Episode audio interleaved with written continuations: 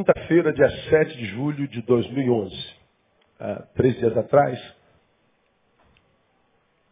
ah, ligo a televisão e você também, e recebemos a notícia de que um homem no estado de Michigan, nos Estados Unidos, matou sete pessoas e depois se suicidou. Entre os sete mortos está sua filhinha. Ele matou a sua filha. E matou a mãe da sua filha. E mais cinco pessoas além de si mesmo.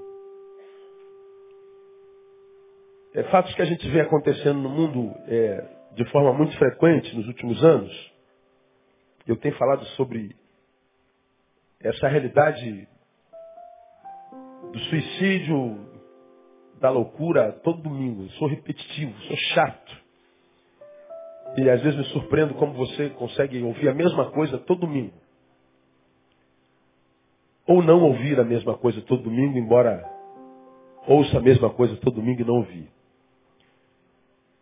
E eu estou vendo aquela, aquela cena na televisão, e vendo um pai matando a filha, eu me lembro das minhas duas. Coisas mais preciosas que a gente tem na vida. Quantos aqui tem filhos aqui? Deixa eu ver. Seu filho é a coisa mais preciosa que você tem, não é? Diga assim, eu amo meu filho ou minha filha. Diga assim, meu filho ou filha é herança de Deus e é um abençoado de Deus. Diga, eu te abençoo, meu filho, no nome de Jesus. Amém? E eu estou vendo lá um homem matar o seu filho, a sua filha. Eu estava ali adorando, não estava vendo minha filha sentada lá atrás. e essa cena estava na minha cabeça. E lidando com gente, irmãos, é, a gente, a gente às vezes tem medo, eu às vezes tenho medo. Às vezes eu tenho medo de pirar, tenho medo de não suportar, sabia? Tanta doideira, tanta. Ah, vocês vivem na sociedade doida como eu vivo, mas os doidos é, procuram a gente o tempo inteiro, a gente lida com loucura o tempo inteiro, cara. É uma coisa. É, é, às vezes é muito pesado. Parece que é inumano, mas não é, é humano. É Deus, Deus da graça. Mas tem vezes que é, é, é um número tão grande que a gente, a gente diz assim, cara, não tem mais jeito, não há mais. Não há mais jeito. É muita, muita doideira, muita loucura, muita, um surto. E às vezes a gente, a gente tem a sensação que não vai suportar. Mas é só a sensação. Acredito eu. Estou lá, vendo aquela cena. Falei, cara, todo dia é esse negócio. Bom, aconteceu. E eu vejo a entrevista do chefe de polícia, Kevin Belk. E o chefe de polícia, ele dá uma entrevista naquela TV americana. E quem viu a notícia na CNN viu que ele estava assim, estupefato, estava arrasado. Por causa da cena que ele viu, ele foi testemunha da coisa. E ele, tava, ele, ele, ele não estava suportando aquela cena. E ele deu uma entrevista, e no meio da entrevista dele, ele disse assim: Ninguém perguntou isso a ele perguntaram outra coisa. Aí depois que ele respondeu a pergunta do repórter, ele disse assim, não faz sentido tentarmos entender o que motivou esse homem a fazer isso. Ninguém perguntou nada a ele. Então ele respondeu uma outra pergunta, e depois que ele terminou a pergunta, aí o homem, Kevin Belk, não o chefe de polícia, deu ar da sua graça e disse assim, eu não consigo entender, ou não faz sentido tentarmos entender o que motivou esse homem a fazer isso. A repórter ficou com o microfone na boca dele, sem saber o que dizer, porque também percebeu claramente que ela estava alcançada por aquela imagem. E o Kevin Bell que continua falando, não dá para encontrarmos uma razão pela qual justifique um homem ter tirado a vida de sete pessoas, incluindo a vida da filha. Não dá para encontrarmos uma razão pela qual justifique um homem ter tirado a vida de sete pessoas, inclusive da sua filha. O chefe de polícia, acostumado com catástrofes, mortes, ele estava impactado. Eu fiquei impactado com a palavra dele. Eu vi que dentro da farda havia um homem. E o homem que carregava aquela farda estava cansado de testemunhar o que aquela farda o fazia testemunhar. Eu fiquei impressionado com a fala do Kevin. Não faz sentido. E não faz mesmo. Agora, a pergunta que eu me fiz nesses dias, o que, que faz sentido hoje? O que, que faz sentido? Há algum sentido na vida ainda? Faz sentido estar vivo? Faz sentido acordar amanhã? O que, que faz sentido na vida hoje? Esse é o grande dilema. Parece que tudo está perdendo sentido, cara. Parece que a vida perdeu sentido. A gente acorda e vai. Se Deus quiser. A gente vai, por causa do que a gente vê, perdendo a capacidade de sonhar, de crer. E a gente vê tanta coisa que a gente percebe que essas coisas nos atingem mesmo. Quinta-feira, eu vi essa cena, mexeu comigo a peça. Sexta-feira eu fui para Sergipe. No avião, a palavra do Kevin na minha cabeça. Preguei lá em Maruim, interior de Sergipe. Lá dentro do interior de Sergipe. Ninguém vai lá. Eu estava vendo aquela juventude feliz da vida recebeu um pastor famoso. Eu falei, que sentido tem receber um homem famoso?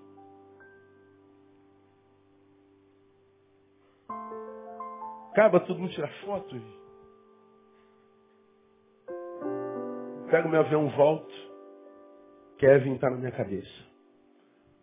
Homem mata a namorada, mata a filha e mata mais cinco. E o Kevin diz, não faz sentido. O que, que faz sentido? Salomão passou por esse mesmo pensamento de Kevin quando ele escreveu o livro de Eclesiastes, não precisa abrir lá não, continua no Salmo 139. Quando ele disse assim,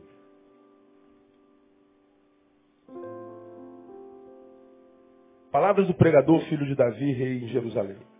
Vaidade de vaidade, diz o pregador, vaidade de vaidade, tudo é vaidade. Que proveito tem o homem de todo o seu trabalho com que se afadiga debaixo do sol? Uma geração vai-se, a outra geração vem, mas a terra permanece para sempre. O sol nasce, o sol se põe, corre e volta para o lugar de onde nasce. O vento vai para o sul, faz seu giro para o norte, volve-se, revolve-se na sua carreira e retorna para os seus circuitos. Todos os ribeiros vão para o mar, contudo o mar nunca se enche ao lugar para onde os rios correm, para ali continuam a correr sempre. Todas as coisas estão cheias de cansaço. Ninguém o pode exprimir. Os olhos não se fartam de ver, nem os ouvidos se enchem de ouvir. O que tem sido, isso é o que há de ser.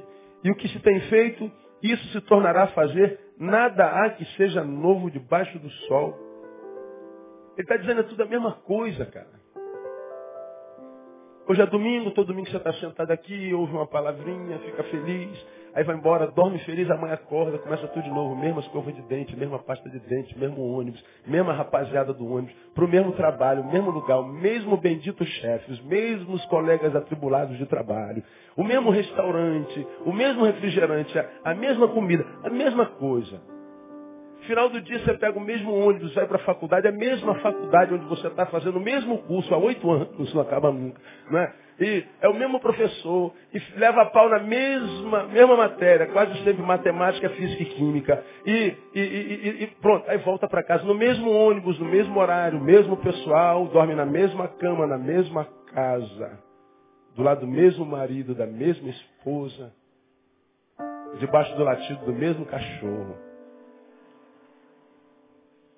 Terminou. Aí amanhã, tudo novo. Não, nada novo. A mesma coisa, a mesma escova, a mesma pasta, mesmo banheiro, a mesma água, mesmo sistema, mesmo café, no mesmo lugar, o mesmo ônibus, a mesma, mesma coisa. Até o final do dia e no outro dia, a mesma coisa. Faz sentido a vida? É estranho. Alguns estão cansando disso, não estão suportando essa essa regrinha existencial, ele diz, cara, não tem sentido, é a mesma coisa. Salomão, o homem mais sábio do mundo, está dizendo, rapaz, é a mesma coisa. Isso, isso faz com que o sabor se nos fuja. Ou nos falte. E aí o Kevin, vendo gente que está cansado da vida, fazendo besteira, quebrando tudo, surtando, matar a filha. Não faz sentido. Cara, não faz. Tá, o negócio está feio mesmo. Aí, de quinta-feira para cá, eu me debrucei no Salmo 139. Fala sobre a onipresença e onisciência de Deus. É um salmo de Davi. E Davi está falando de um Deus que dava sentido à sua vida que estava sem sentido. Quando você lê o Salmo 139, quando você chegar em casa, antes de dormir, sentou na tua cama, abre o Salmo 139, lê versículo por versículo, bem devagarinho, tentando mastigar o que, que você está lendo. Em vez da percepção que Davi tem de Deus, você vai perceber que Davi, quando faz essa, essa, a, essa escrita, dá a sensação de que ele está perdendo sentido e está buscando sentido em algum lugar. Davi, por exemplo, vai lá no, no, no versículo 23 e fala assim, ó, sonda-me, ó Deus, e conhece o meu coração, prova-me e conhece os meus pensamentos. Vê se há em mim algum caminho perverso e guia-me o quê? Pelo caminho eterno. Sonda-me, ó Deus. Está falando de um lugar dentro dele que de repente ele não consegue entrar. E ele pede que Deus, com a sua sonda, possa entrar nesse lugar e ele pede, Senhor, vê se há alguma coisa ruim em mim. Vê se há algum caminho mau. Porque quando eu, eu analiso as áreas do meu ser, me parece que está tudo no lugar.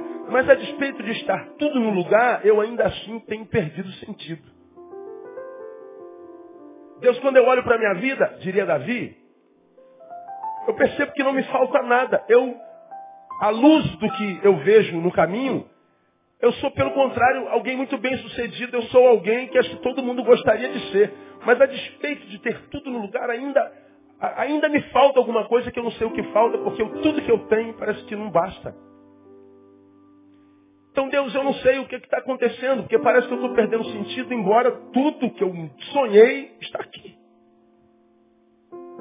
Aí ele vem e diz, então, Senhor, vem com a tua sonda e adentre os lugares que existem dentro do meu ser, que talvez, mesmo que seja meu, enquanto ser, talvez ainda assim sejam lugares para os quais eu não tenho acesso. E talvez esses lugares lá do meu inconsciente, do meu sub-subconsciente, seja o que está gerando essa vida sem sentido, que está me fazendo perder graça, esperança e vontade de continuar. Que está me matando todo dia um pouquinho e fazendo com que aquilo que eu faço há tanto tempo e fiz com tanta alegria, agora com alegria jamais eu não faça. E ele escreve o Salmo 139 de uma forma tão tremenda, tão tremenda. Ele está pedindo, Deus, vem e me conhece. Vem, conhece, prova-me e conhece os meus pensamentos. Aí quando a gente fala de conhecimento, a gente não tem como é, não lembrar de Sócrates, não é? O grande mestre da filosofia, o filósofo grego, que dizia que o autoconhecimento é o mais elevado alvo da filosofia, a maior das necessidades humanas, o que o homem mais necessita no universo, conhecer-se a si mesmo. Ele pega lá aquele, aquele, aquele, aquela frase que está nos oráculos do tempo de Delfos, conhece-te a ti mesmo, e ele faz disso a razão da sua vida. E ele tenta conhecer-se mesmo. E ele então foi julgado por causa da busca pelo conhecimento como o homem mais sábio da terra no seu tempo. E depois disso que disseram a respeito dele, ele disse uma coisa que você conhece muito bem. Tudo que sei é que nada sei. Ele diz, o que o homem mais precisa é autoconhecimento, mas quanto mais eu busco o conhecimento de mim mesmo, eu descubro que eu não tenho como me conhecer. E é verdade. Existem seres dentro de nós e dentro de nós que a gente não vai conhecer nunca. Bom, esse cara que matou a filha, duvido que quem sabe há um mês atrás ele imaginaria que ele seria capaz de matar a filha. Eu duvido que matar a filha é algo planejado. Eu sento aqui com um mês de antecedência, deixa eu planejar como é que eu vou matar minha filha. Eu vou fazer assim, eu vou fazer assado, vou usar essa arma e vou aproveitar, vou entrar por aqui. O cara está planejando matar a filha? Não, ele não está planejando matar a filha, ninguém planeja isso. Esse ser que mata a filha é uma personalidade que brotou dentro dele num tempo de crise, quando a vida estava sem sentido, e esse ser brotou, emanou, não se sabe de onde, dominou o seu ser, e naquele instante cronológico ele mata a filha. Depois ele vê que a coisa tão desgraçada que ele se mata, como quem diz, eu preciso me autopunir.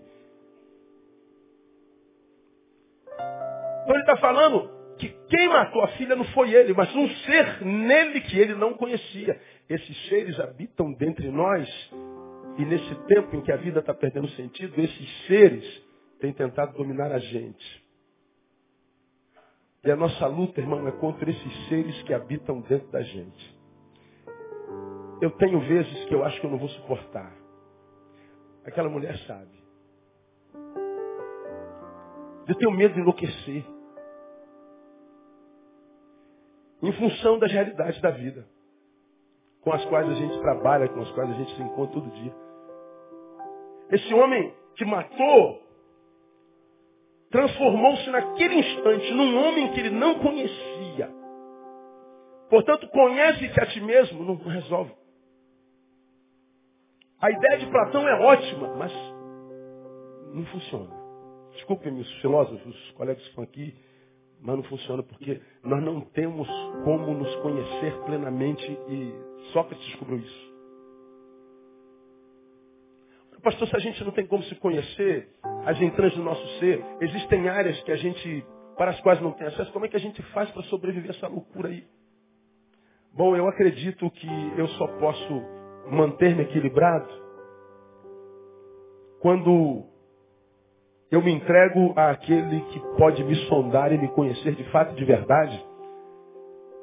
E que habitando dentro do meu ser, porque pode sondar as entranhas do meu ser, pode com graça e misericórdia revelar-me a mim mesmo e dizer, Neil, cuidado com essa personalidade que tem brotado dentro de você nesse tempo que você está vivendo. Eu acho que eu só posso encontrar equilíbrio naquele que é a nossa origem, que é a nossa fonte, em Deus.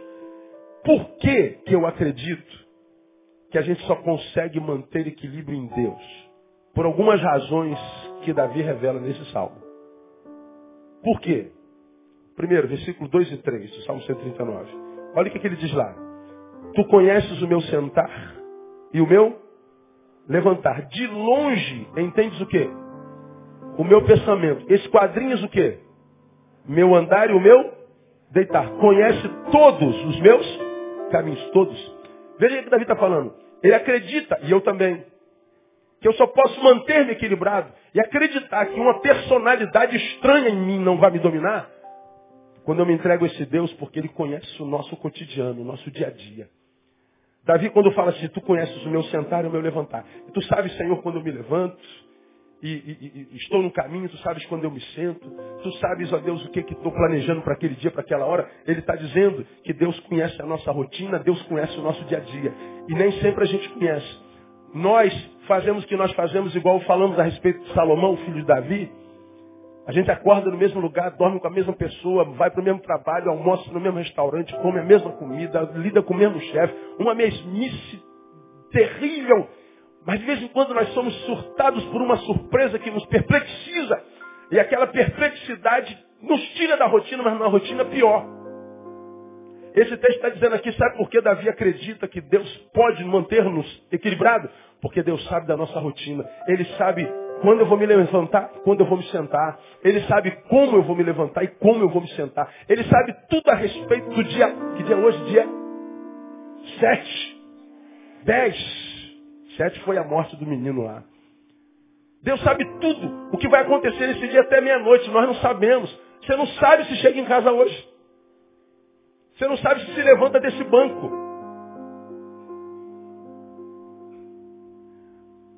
Você não sabe nada. Você não sabe se acorda amanhã e o que, que o amanhã prepara para você. Agora, quando a gente se entrega na mão de Deus, de fato, de verdade, nós mergulhamos nos seus braços e dizemos, Senhor, eu estou mergulhando porque eu sei que tu sabes tudo que está preparado para mim na segunda-feira. Tu conheces o meu cotidiano. Eu acredito que eu vou me manter equilibrado porque tu conhece a rotina do nosso dia a dia. Davi diz assim lá no versículo 4, sem que haja uma palavra na minha língua, eis que, ó Senhor, tudo conhece, ou seja, ele conhece a estrutura do nosso pensamento. Isso é, isso, é, isso, é, isso é maravilhoso. Ele conhece a maneira pela qual analisamos as coisas. Ele sabe que quando há um problema, o problema é essa garrafa lá no meu cotidiano. E Deus sabe o que, que eu estou pensando a respeito dessa garrafa. Ele sabe se o meu diagnóstico é correto, se o meu diagnóstico é equivocado. Ele sabe se a forma como eu vou lidar com esse problema amanhã, dia 11, é a forma certa ou se a forma como eu vou lidar com esse problema é a forma de uma personalidade que está brotando dentro de mim. Como aquele jovem que matou a sua filha. Naquele dia, dia 7, uma personalidade brotou e fez com que ele matasse esse que é sua filha. Mas quando a gente está na mão de Deus, de fato, de verdade, e ele percebe que essa personalidade louca, no limite, que não está suportando mais, brota dentro da gente, ele diz assim, eu, cuidado. Ele conhece as estruturas do nosso pensamento, a maneira pela qual eu vou agir. E é esse Deus que vai cuidando de nós. Isso é, isso é tremendo. Davi foi um cara fera demais. Ele diz, eu posso me entregar a este Deus. Terceiro, porque ele conhece a conjuntura da nossa vida. Versículo 5, olha lá. Tu me cercaste aonde? Em volta. Puseste-me sobre mim o quê?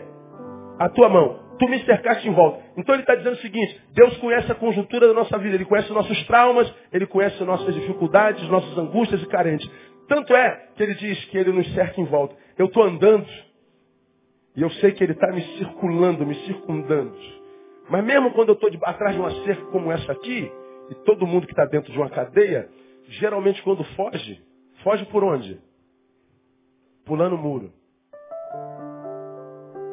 Às vezes nós estamos cercados, dizemos assim, estou protegido aqui dentro, não uma personalidade, personalidade em nós brota e pula por cima. Aí vem a palavra, Davi diz assim, Deus nos cerca em volta e sobre nós ele põe a sua mão. Ele está dizendo aí, vai ficar tudo sob controle. Parece que você não vai suportar, mas fique tranquilo, só parece, você vai suportar. Meu filho, parece que você está debaixo de uma aprovação que é maior do que aquela que você pode suportar. Mas acredito, não há aprovação que seja maior do que aquela que você possa suportar. Você tem condição de vencer isso porque eu estou te cercando em volta e a minha mão está sobre cima. Está sobre você, está em cima de você, portanto, vai tudo ficar sob controle. Mantenha teu controle no nome de Jesus. Coisa tremenda. Hoje de manhã eu preguei mais ou menos sobre isso. Ah, há uma palavra na Bíblia que diz que o diabo, vosso adversário, anda rugindo, bramando como leão, buscando a quem possa tragar. O diabo, vosso adversário, anda ao derredor. Essa palavra não é uma palavra comum no português, né? Mas há uma outra palavra na Bíblia que diz que o anjo do Senhor acampa-se o quê? Ao redor. O diabo está onde? De redor. E o anjo? Redor. Bom, este sou eu. E o diabo está aqui ao meu redor. Mas ao, ao meu derredor. Mas entre o Neil e o diabo, que está ao meu derredor, tem um anjo que está ao redor. Então entre o Neil e o diabo há um anjo. E para esse diabo me alcançar, ele tem que passar pelo anjo. Por que, que muitos de nós somos vencidos? Porque nós olhamos para o diabo ao invés de olhar para o anjo. Acreditamos que o diabo está se levantando e ele está ao redor, só que entre eu e ele há um anjo acampado ao nosso redor que nos livra. Então a ideia de Deus não é só uma ideia filosófica de conhecimento, mas é um, uma ideia humana de relacionamento. E por que, que vale a pena servir esse Deus? Porque Ele conhece o nosso cotidiano, a estrutura do nosso pensamento, a conjuntura da nossa vida, e mais, Ele tem conhecimento além da nossa percepção. Quando você vai no versículo 6, tal conhecimento é maravilhoso demais para mim, grande demais para mim. Elevado é, não posso atingir. Ele está falando do conhecimento de Deus. Ele vai lá no versículo 18, ele diz o seguinte, se eu os contasse, seriam mais numerosos do que a areia.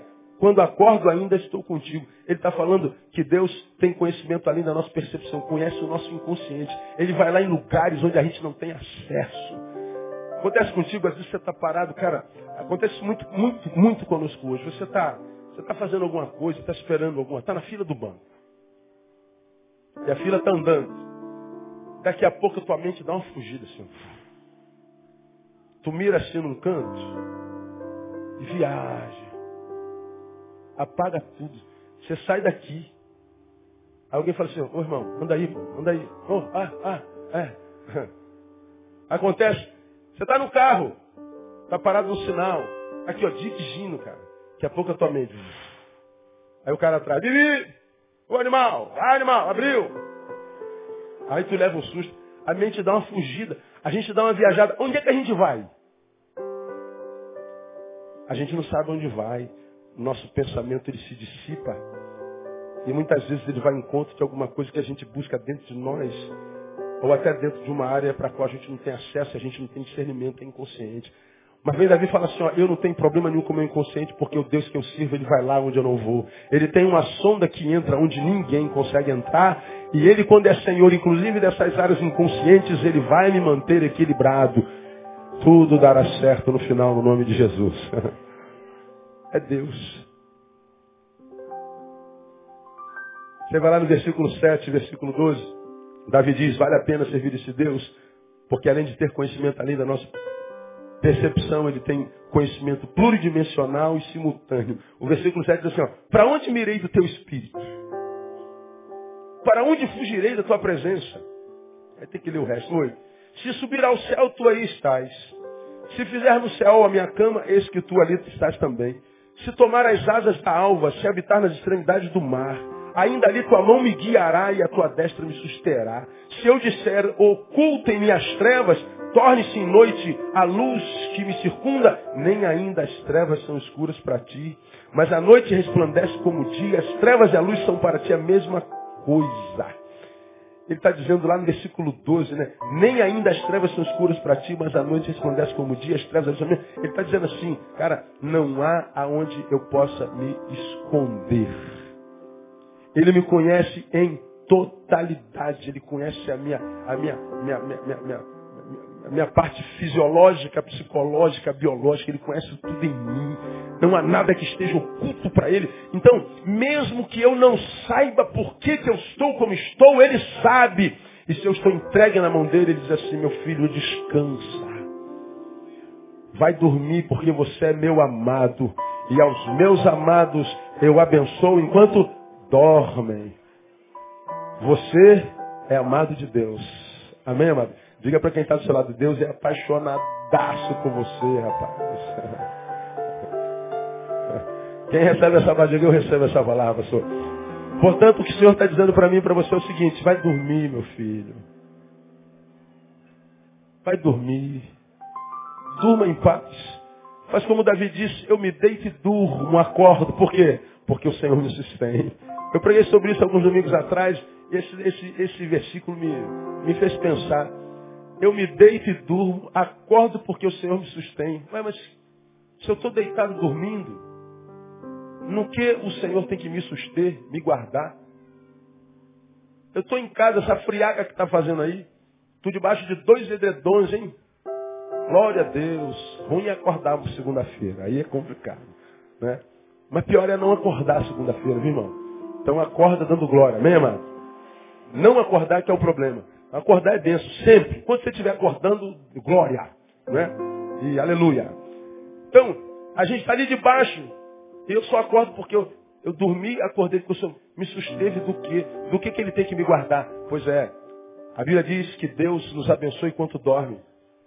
E que a gente só dorme e acorda porque Ele nos guarda. Irmão, quando a gente dorme, a única coisa que apaga em nós é o corpo é a ânima. Mas o psíquicos e os espíritos não. Eles continuam funcionando. no campo das ideias, no campo do aéreo, espiritual. As batalhas continuam sendo travadas. E a gente sabe que no mundo espiritual há interferências muitas vezes profundas, muitas vezes manifestas nos sonhos e nos pesadelos. Então a gente dorme, a única coisa que está parada e desligada é o corpo, mas a gente continua agindo, interagindo, sendo. Então diz, meu amado, quando você dorme, forças que vêm de fora e de dentro, do inconsciente e do supra-humano, do espiritual e do natural, eles tentam dominar o teu ser de modo a perturbar o teu sono, a perturbar quem você é, mesmo deitado. Para que quando você não dorme bem, você também não acorda bem. Quem não acorda bem não tem um dia bom. Quem não tem um dia bom não dorme bem. Quem não dorme bem tem um dia ruim de novo. E no segundo dia ruim você dorme mal de novo. E acorda mal. E é o terceiro dia. E assim vai ó, sucessivamente. Daqui a pouco você não consegue mais dormir. Você perde o equilíbrio. E Davi está dizendo até para dormir nós precisamos da ajuda desse Deus.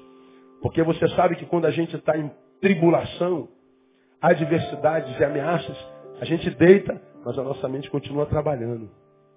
Aí você fala assim, pô, eu não quero pensar nisso. Meu Deus do céu, Senhor, eu não quero pensar nisso. Porque esse pensamento tem perturbado o meu sono.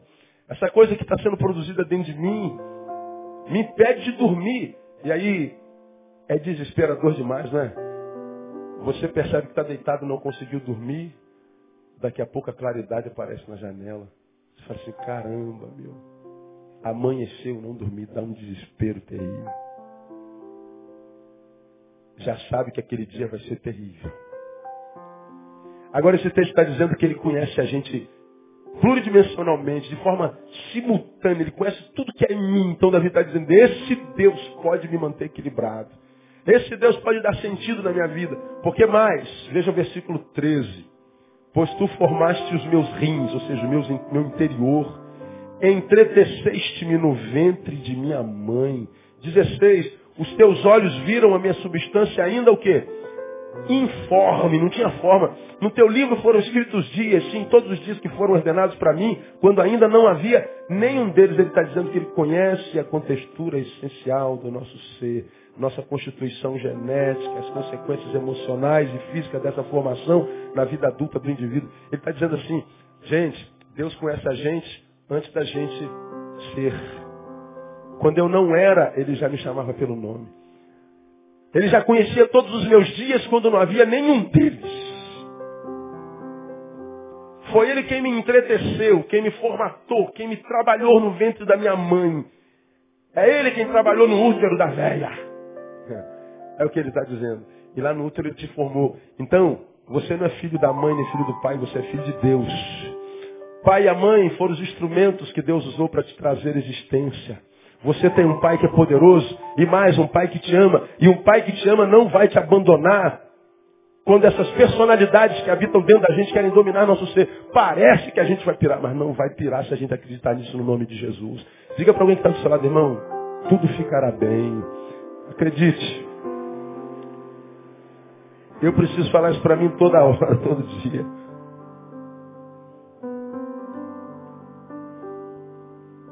Mas ele tem presciência da nossa história. Todos os dias que foram ordenados para mim, quando ainda não havia nenhum deles. Antes de nascermos, ele já conhecia a trajetória da nossa vida. Então, há momentos históricos na nossa vida, cronológicos, que a gente vai caminhando e a derrota entra. Aí você vai andando em derrota durante um tempo, entra a dor, entra a mágoa, entra, entra um monstro dentro da gente e a vida parece que é inimiga. Como brinquei aqui alguns domingos atrás, a gente diz que Deus é brasileiro, mas de vez em quando a gente entra em campo, Deus está com a camisa da Argentina.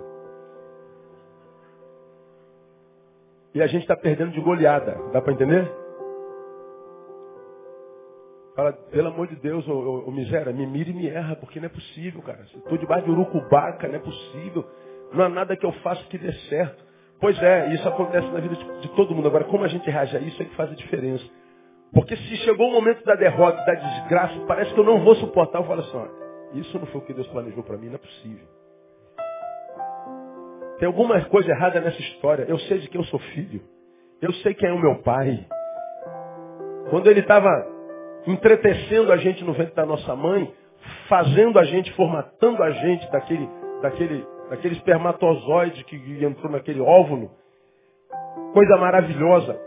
Deus estava formando a gente dizendo assim, ó, eis que eu sei o plano que eu tenho para vós. Ou seja, Deus tem um plano para nós, irmão. Deus não criou a gente e falou assim, ó, se vira, vai lá. Deixa a vida te levar, conversa fiado, não. Vida, cuida dele. Porque você é filho especial meu. Deus trata a todos como se fosse um e trata um como se fosse todos. Portanto, Deus tem filhos únicos. Muitos filhos únicos, mas ainda assim único. Deus quando trata comigo, Ele me trata como se Ele não tivesse outros filhos. Deus quando trata contigo, Ele trata como se Ele não tivesse outros filhos. Mas pastor, então por que está doendo? Talvez porque você esteja longe desse Pai. Talvez porque você não esteja em obediência a esse Pai. Porque Davi está dizendo, Ele quando me criou, Ele me trouxe ao mundo, Ele já tinha plano para mim. E o plano que Ele tem para nós é de bem, não de mal. Então toda vez que o mal entra na minha história, eu falo assim, pode parar de palhaçada. Vem querer me dizer que é isso que a vida tem para mim, por que não, não? Eu vou até sofrer você, porque você entrou na história de amar, faz parte da, do calendário de todo mundo, eu tenho pregado isso aqui. Agora não venha querer transformar-se no meu status quo definitivo, não venha me dizer que é isso que, isso, que, que, que vai ser a minha vida aqui para frente, que eu não recebo esse negócio não. Então tu saiba que você vai entrar na minha vida enquanto dor, mas eu vou encarar você. E saiba, eu vou vencer no nome de Jesus. É matar um leão e um urso todo dia. É matar um Golias. E falamos sobre Golias há dois domingos atrás, e Golias, quando se levanta, ele não se levanta para brincar, não. Ele, antes de pegar na espada para matar a gente, ele trabalha no, no âmbito psicológico. Ô, gente, ô Israel, é esse moleque aqui que vocês mandaram para lutar comigo? Essa mosca aqui? Davi. É ele aqui, ó, elezinho. E Davi então vai para frente do Golias e fala assim, o que foi? Aqui. Aí Golias começa a batalha. Pô, moleque, eu vou arrancar tuas entranhas e vou te jogar para os urubus. Você acha que eu sou um cão para você vir com um pedaço de pau para me vencer, moleque? Então, mas se enxerga, rapaz. Vê se há como você me vencer. Veja se tem alguma ser maluco. Vê se existe alguma possibilidade de você me vencer. Olha a minha armadura, olha o meu tamanho, olha o tamanho. Minha espada é maior do que você. Tu vem com, com pedra para mim? Você vai, sou cachorro? Pois bem, eu vou esmagar você, vou tirar tuas entranhas, vou jogar para as aves de rapina. Isso é um embate psicológico. Ele já está querendo abater o adversário psicologicamente. Só que Davi não entrou na do inimigo. Olha, isso está grande, mas não é dois, cara. Quanto maior a, a ameaça maior é a queda. Ele está dizendo que Davi é um cachorro, está tratando ele como cachorro, vem com pedra. Que negócio é esse? Davi não se intimida. Porque ele sabia que aquele negócio era plano de Deus, que aquela dor que ele enfrentava era plano de Deus, que aquela ameaça que ele enfrentava fazia parte da sua história, senão não estava lá no caminho da história dele. Mas ele sabia que ali não era o fim, porque ele tinha sido enviado por Deus e a última palavra a respeito do Filho de Deus vem da boca de Deus. Você ouviu isso de manhã? Então ele diz assim, ó, cara, tu pode ser grande, mas não é dois. Tu vem contra mim com espadas e varapaus, mas eu subo contra ti. Não é com pedrinha, não. Eu subo contra ti em nome do Senhor dos Exércitos a quem tu tens afrontado. E Davi diz, quer saber? Chega de papo.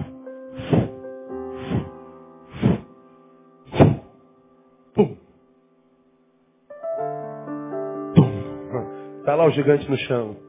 Ele vai lá, pega a espada do gigante e arranca a cabeça do gigante. Irmão, essa dor que você está sentindo, essa inimizade, esses inimigos que tem te humilhado, te afrontado, que tem desconfigurado a imagem de Deus em você, eles vêm com esse rugido de leão, mas se você encara, você vai descobrir que é um gatinho. Se você não se entrega, não se acovarda, porque você serve a um Deus que conhece a contextura do, do, nosso, do nosso ser, que, que, é, conhece a presciência da nossa história. Ele escreveu uma história de vitória para você. Você não pode acreditar no que o inimigo diz, porque o inimigo mente. Ele trabalha na nossa psique, a batalha espiritual se dá no campo das ideias. E se você acredita nisso, você encara. Quando você encara, você você está se esforçando. E quando você se esforça, a palavra se cumpre. Esforça-te. E eu te ajudarei. Veja, a ação de Deus no livramento é a posteriori, porque a priori é nosso. Ele está dizendo, Neil, esforça-te. Aí então eu te ajudo. Agora, se você não faz a tua parte, Neil, eu não posso fazer a minha. Por que, que muitos de nós têm surtado? Por que, que o Kevin ficou perplexo com a ação do homem que matou a sua filha? Porque ele não suportou, ele acreditou que a personalidade que brotou dentro dele era maior do que ele. Não era, era mentira. Ele podia não matar a sua filha se ele tentasse não matar a sua filha. Ele podia não surtar se ele tentasse um pouco mais. Se ele desse mais um passo, um pouco mais de força. Ele ia ver que não há aprovação que seja maior do que aquela que a gente possa suportar, porque a gente não está sozinho em tempo algum. Foi ele quem disse, ele não pode mentir. Eis que estou convosco. Todos os dias, até a consumação dos séculos. Agora, como você já me ouviu ministrar aqui, a gente muitas vezes não acredita que ele está conosco todo dia porque está doendo. Aí você fala assim, lembra disso? Mas pastor, eu não estou sentindo a presença de Deus. Onde é que está o Senhor? Irmão, você não precisa sentir a presença de Deus para acreditar que Ele está lá. Lembra disso? Eu não preciso mais sentir a presença de Deus. Não preciso de arrepios. Eu não preciso sentir algo no meu coração. Eu preciso sentir que Deus está aqui, que Ele está cumprindo. Ele está lá por uma simples razão. Ele disse que estaria. Ele não disse que estaria todos os dias? Sim ou não? Ele pode mentir? Não. Sentindo a presença dele ou não, ele está lá. Esforça-te e ele vai pegar na tua mão e você vai chegar lá no nome de Jesus. Pastor, eu não tenho mais força. Tem. Tem. Tenta mais um passo. Tenta mais uma vez. Mas, mas pastor, já tentei 200 vezes. Tenta da 201. Mas será que vai acontecer? Eu não sei. Tenta. E você vai ver, irmão, quando você não tiver mais força nenhuma, quando você estiver completamente fraco, a graça se manifesta. Paulo aprendeu isso, e depois que ele aprendeu isso, ele diz, quando eu estou fraco, eu descobri que é aí então que eu estou forte. Como é que você está se sentindo agora? Fraquinho. Portanto, você está no ponto da graça se manifestar. Irmão, tudo ficará bem em nome de Jesus. tudo ficará bem. Por que, que Davi acreditava que valia serviço de Deus? Porque ele sabe o tipo de relação que temos com personalidades malignas, inclusive.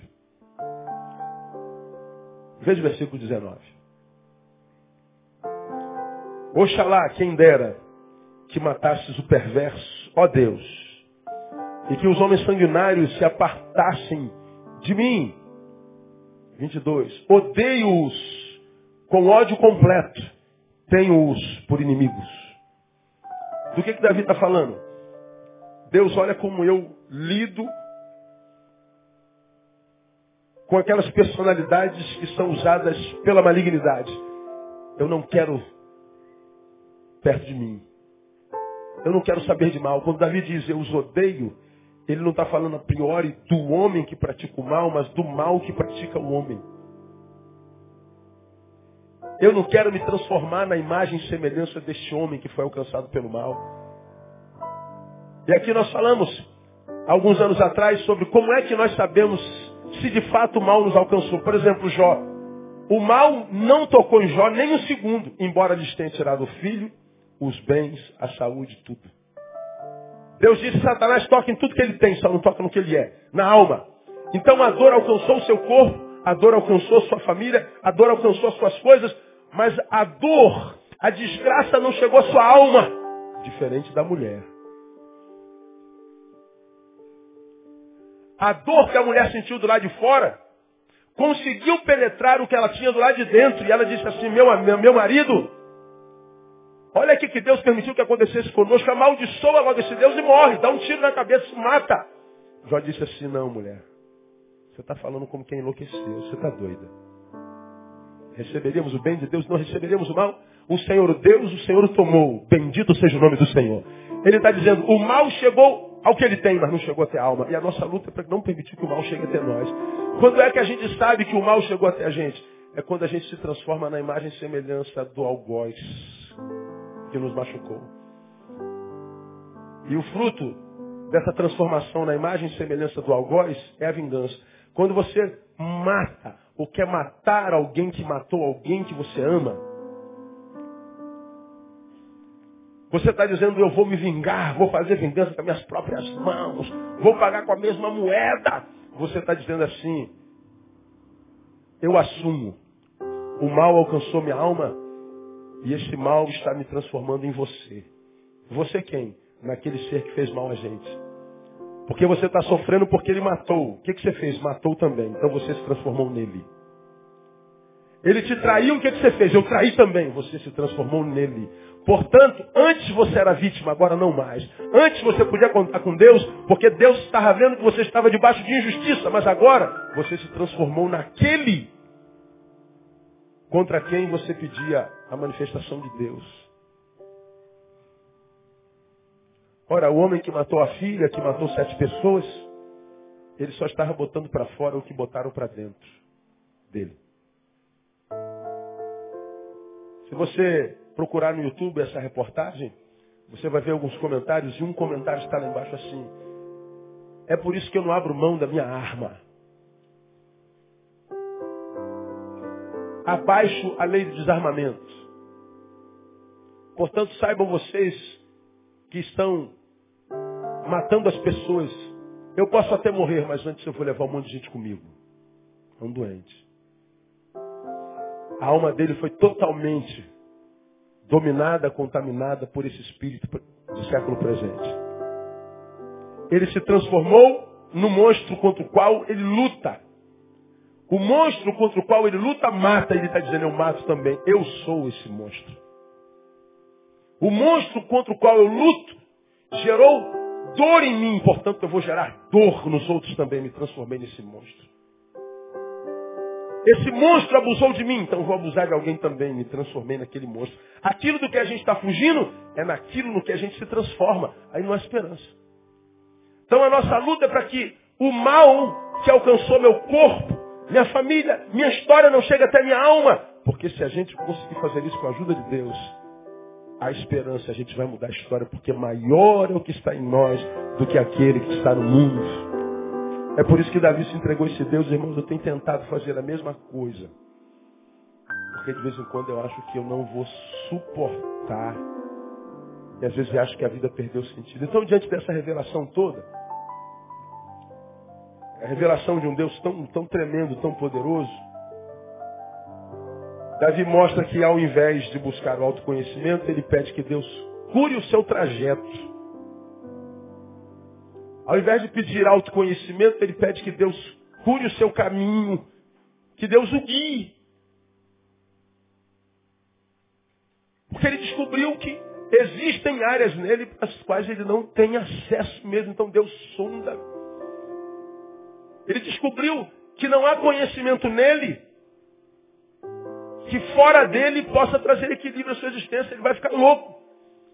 Então ele ora ao Senhor, aí no, no versículo 24, vê se há em mim algum caminho perverso e guia-me pelo caminho eterno. Então está dizendo, Deus me livra de mim e me abraça e me guie. Foi o mesmo salmista que diz, o Senhor é meu pastor e nada me faltará. Versículo 2. Deitar e fazer de pastos e guia-me pelas águas tranquilas por amor do seu nome. Ele está falando de um Deus que guia. Ele está pedindo que Deus cure o seu trajeto. Ele está pedindo que Deus restaure o seu caminho, que Deus seja o seu guia. E por que, que ele pede isso? E aqui eu termino. Por três razões. Primeiro, porque não há conhecimento em nós suficiente para que nós nos autotratemos. Não há conhecimento no Neil para que o Neil trate do Neil. Por mais sábio que você seja, que eu seja, que nós sejamos, nós sempre estaremos atrás de respostas. E a maioria das respostas, principalmente para aqueles dias e aquelas horas da vida em que a vida nos está esmagando, que a vida está com a camisa da Argentina, está jogando contra a gente, que parece que Deus está com a camisa da Argentina, está jogando contra a gente. Quando a vida mais esmaga, que a gente quer mais respostas, ela não vem. E quando não vem resposta, como eu preguei de manhã, eu só posso então me entregar nas mãos daquele que sabe todas as coisas, sabe o que está fazendo e está me guiando. Senhor, está doendo, não estou entendendo nada, mas eu sei quem tu és. E eu sei que tu vai me levar até o bom destino em nome de Jesus. É o que Davi está falando aqui. Ele fala de uma parte da vida para a qual ele não tem acesso. Ele pede para Deus guiá-lo, porque o conhecimento de Deus não é teórico, mas tem efeitos práticos. Ele abre caminhos novos. Ele abre caminho onde não há caminho. Ele muda a trajetória. Sonda, meu Deus, conhece meu coração, prova-me, conhece os meus pensamentos, vê se há em mim algum caminho perverso. E se porventura houver, abre um caminho novo, irmão. Quando você está num, numa bifurcação da vida, não sabe o que fazer, fique tranquilo. No momento exato, Deus vai se manifestar. E aquela sensação de que nós estamos perdidos é o fim, vai ser transformado assim como num passo de mágica. Porque Deus é um Deus que abre caminho onde não há caminho, chama as coisas que não são como se já fossem. Mas, pastor, eu não vejo uma luzinha no fim do túnel. Irmão, para Deus não precisa nem ter túnel. Porque se você diz não há luz no fim do túnel, você está dizendo há um túnel. Então você tem para onde ir. Nem que seja no escuro. Mas há momentos na vida que nem túnel tem. Portanto, não precisa nem de luz. Agora, Deus não é um bandeirante que, que vai abrir no caminho onde já tem uma trilha. Não, Deus abre caminho no caminho. Se ele tiver que tirar a montanha do lugar para você passar, ele tira. Não há uma parede onde não se possa colocar uma porta. Não há uma montanha onde não se possa passar um túnel no nome de Jesus. Não precisa de luzinha nenhuma, irmão. Você só precisa de fé. A fé remove montanhas. Diga para alguém que está do seu lado. Vai dar tudo certo, irmão. Posso ouvir um glória a Deus bem forte aí? Vamos terminar. Por que, que ele entrega a sua vida a Deus e acredita que ele pode guiá-lo? Porque o conhecimento que Deus tem de nós nos leva a uma cura em três dimensões. Lembra, Deus é um Deus trino. Deus Pai, Filho e Espírito Santo. Nós somos filhos dele, portanto somos um ser trino também, um ser bio, psíquico, espiritual. Agora veja que coisa linda. Deus nos cura nas três dimensões. No versículo 23, ele diz assim, sonda-me, ó Deus, e conhece o quê? Leia meu coração, emoções.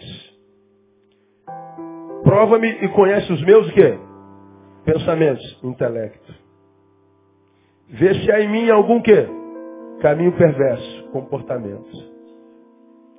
Ele está dizendo, Senhor, trata das minhas emoções, trata do meu intelecto. Cuida da minha razão e da minha emoção. E se ele cuida da minha razão e da minha emoção, os meus caminhos são aplainados. Porque o homem que matou sete pessoas, inclusive a filha, ele se perdeu, não havia mais caminho. Suas emoções viraram frangalhos, seu coração foi totalmente dominado por uma personalidade que havia dentro dele. E a sua razão foi completamente obscurecida, ele produziu monstruosidade. Davi está dizendo assim, Senhor, eu sei que tu pode guardar meus, meu coração, minha emoção. Eu sei que tu pode guardar a minha razão. Parece que eu vou pirar, mas eu não vou pirar. Portanto, eu não vou me perder, porque tu vais aplanar os meus caminhos. Aprendam, não há caminho mal fora do ser, mas sim dentro do ser está dentro. E Deus quer penetrar na nossa alma, trazendo-nos cura e libertação. Essa palavra me abençoou muito essa semana. A, a declaração do Kevin mexeu demais comigo. Não faz sentido tentarmos entender o motivo que esse homem teve para fazer isso. Não dá para encontrarmos uma razão pela qual justifique um homem ter tirado a vida de sete pessoas, incluindo a vida da filha. Personalidades que habitam dentro de nós. Irmão, Deus está aqui na pessoa de Jesus. Ele está dizendo que vai cuidar da gente. Nós não estamos falando de religião, não estamos falando de batista, de assembleano, de católico. De... Eu estou falando de relacionamento com o nosso Criador.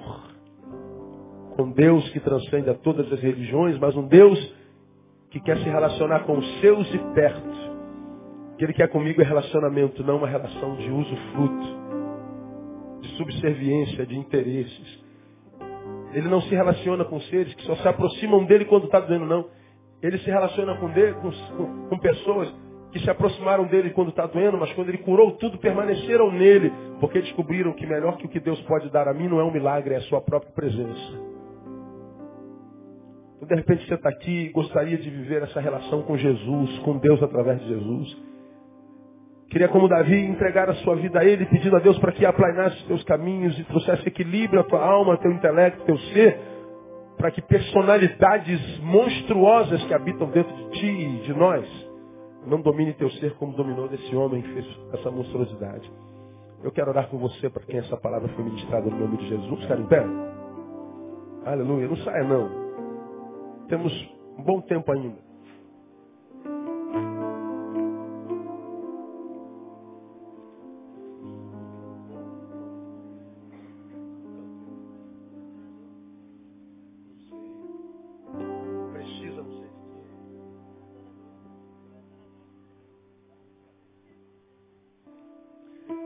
Eu quero orar com você que está aqui, que é ser humano. E que está percebendo que a humanidade está fugindo de você. E Deus trouxe você para dizer assim, filho,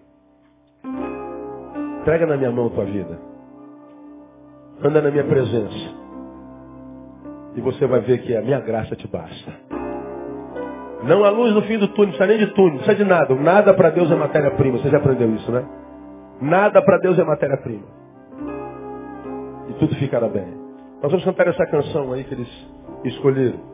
E enquanto nós cantamos, eu quero orar com você para quem foi essa palavra, pastor, eu precisava ouvir isso. Eu tô, eu tô por aqui, eu tô, eu tenho medo. E eu quero me derramar na presença do Senhor nessa noite. Eu quero, eu quero despejar no altar. Eu quero sair daqui debaixo do seu alívio, do seu cuidado.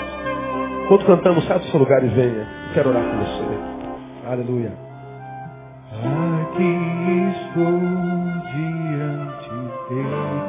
Senhor. Sonda o meu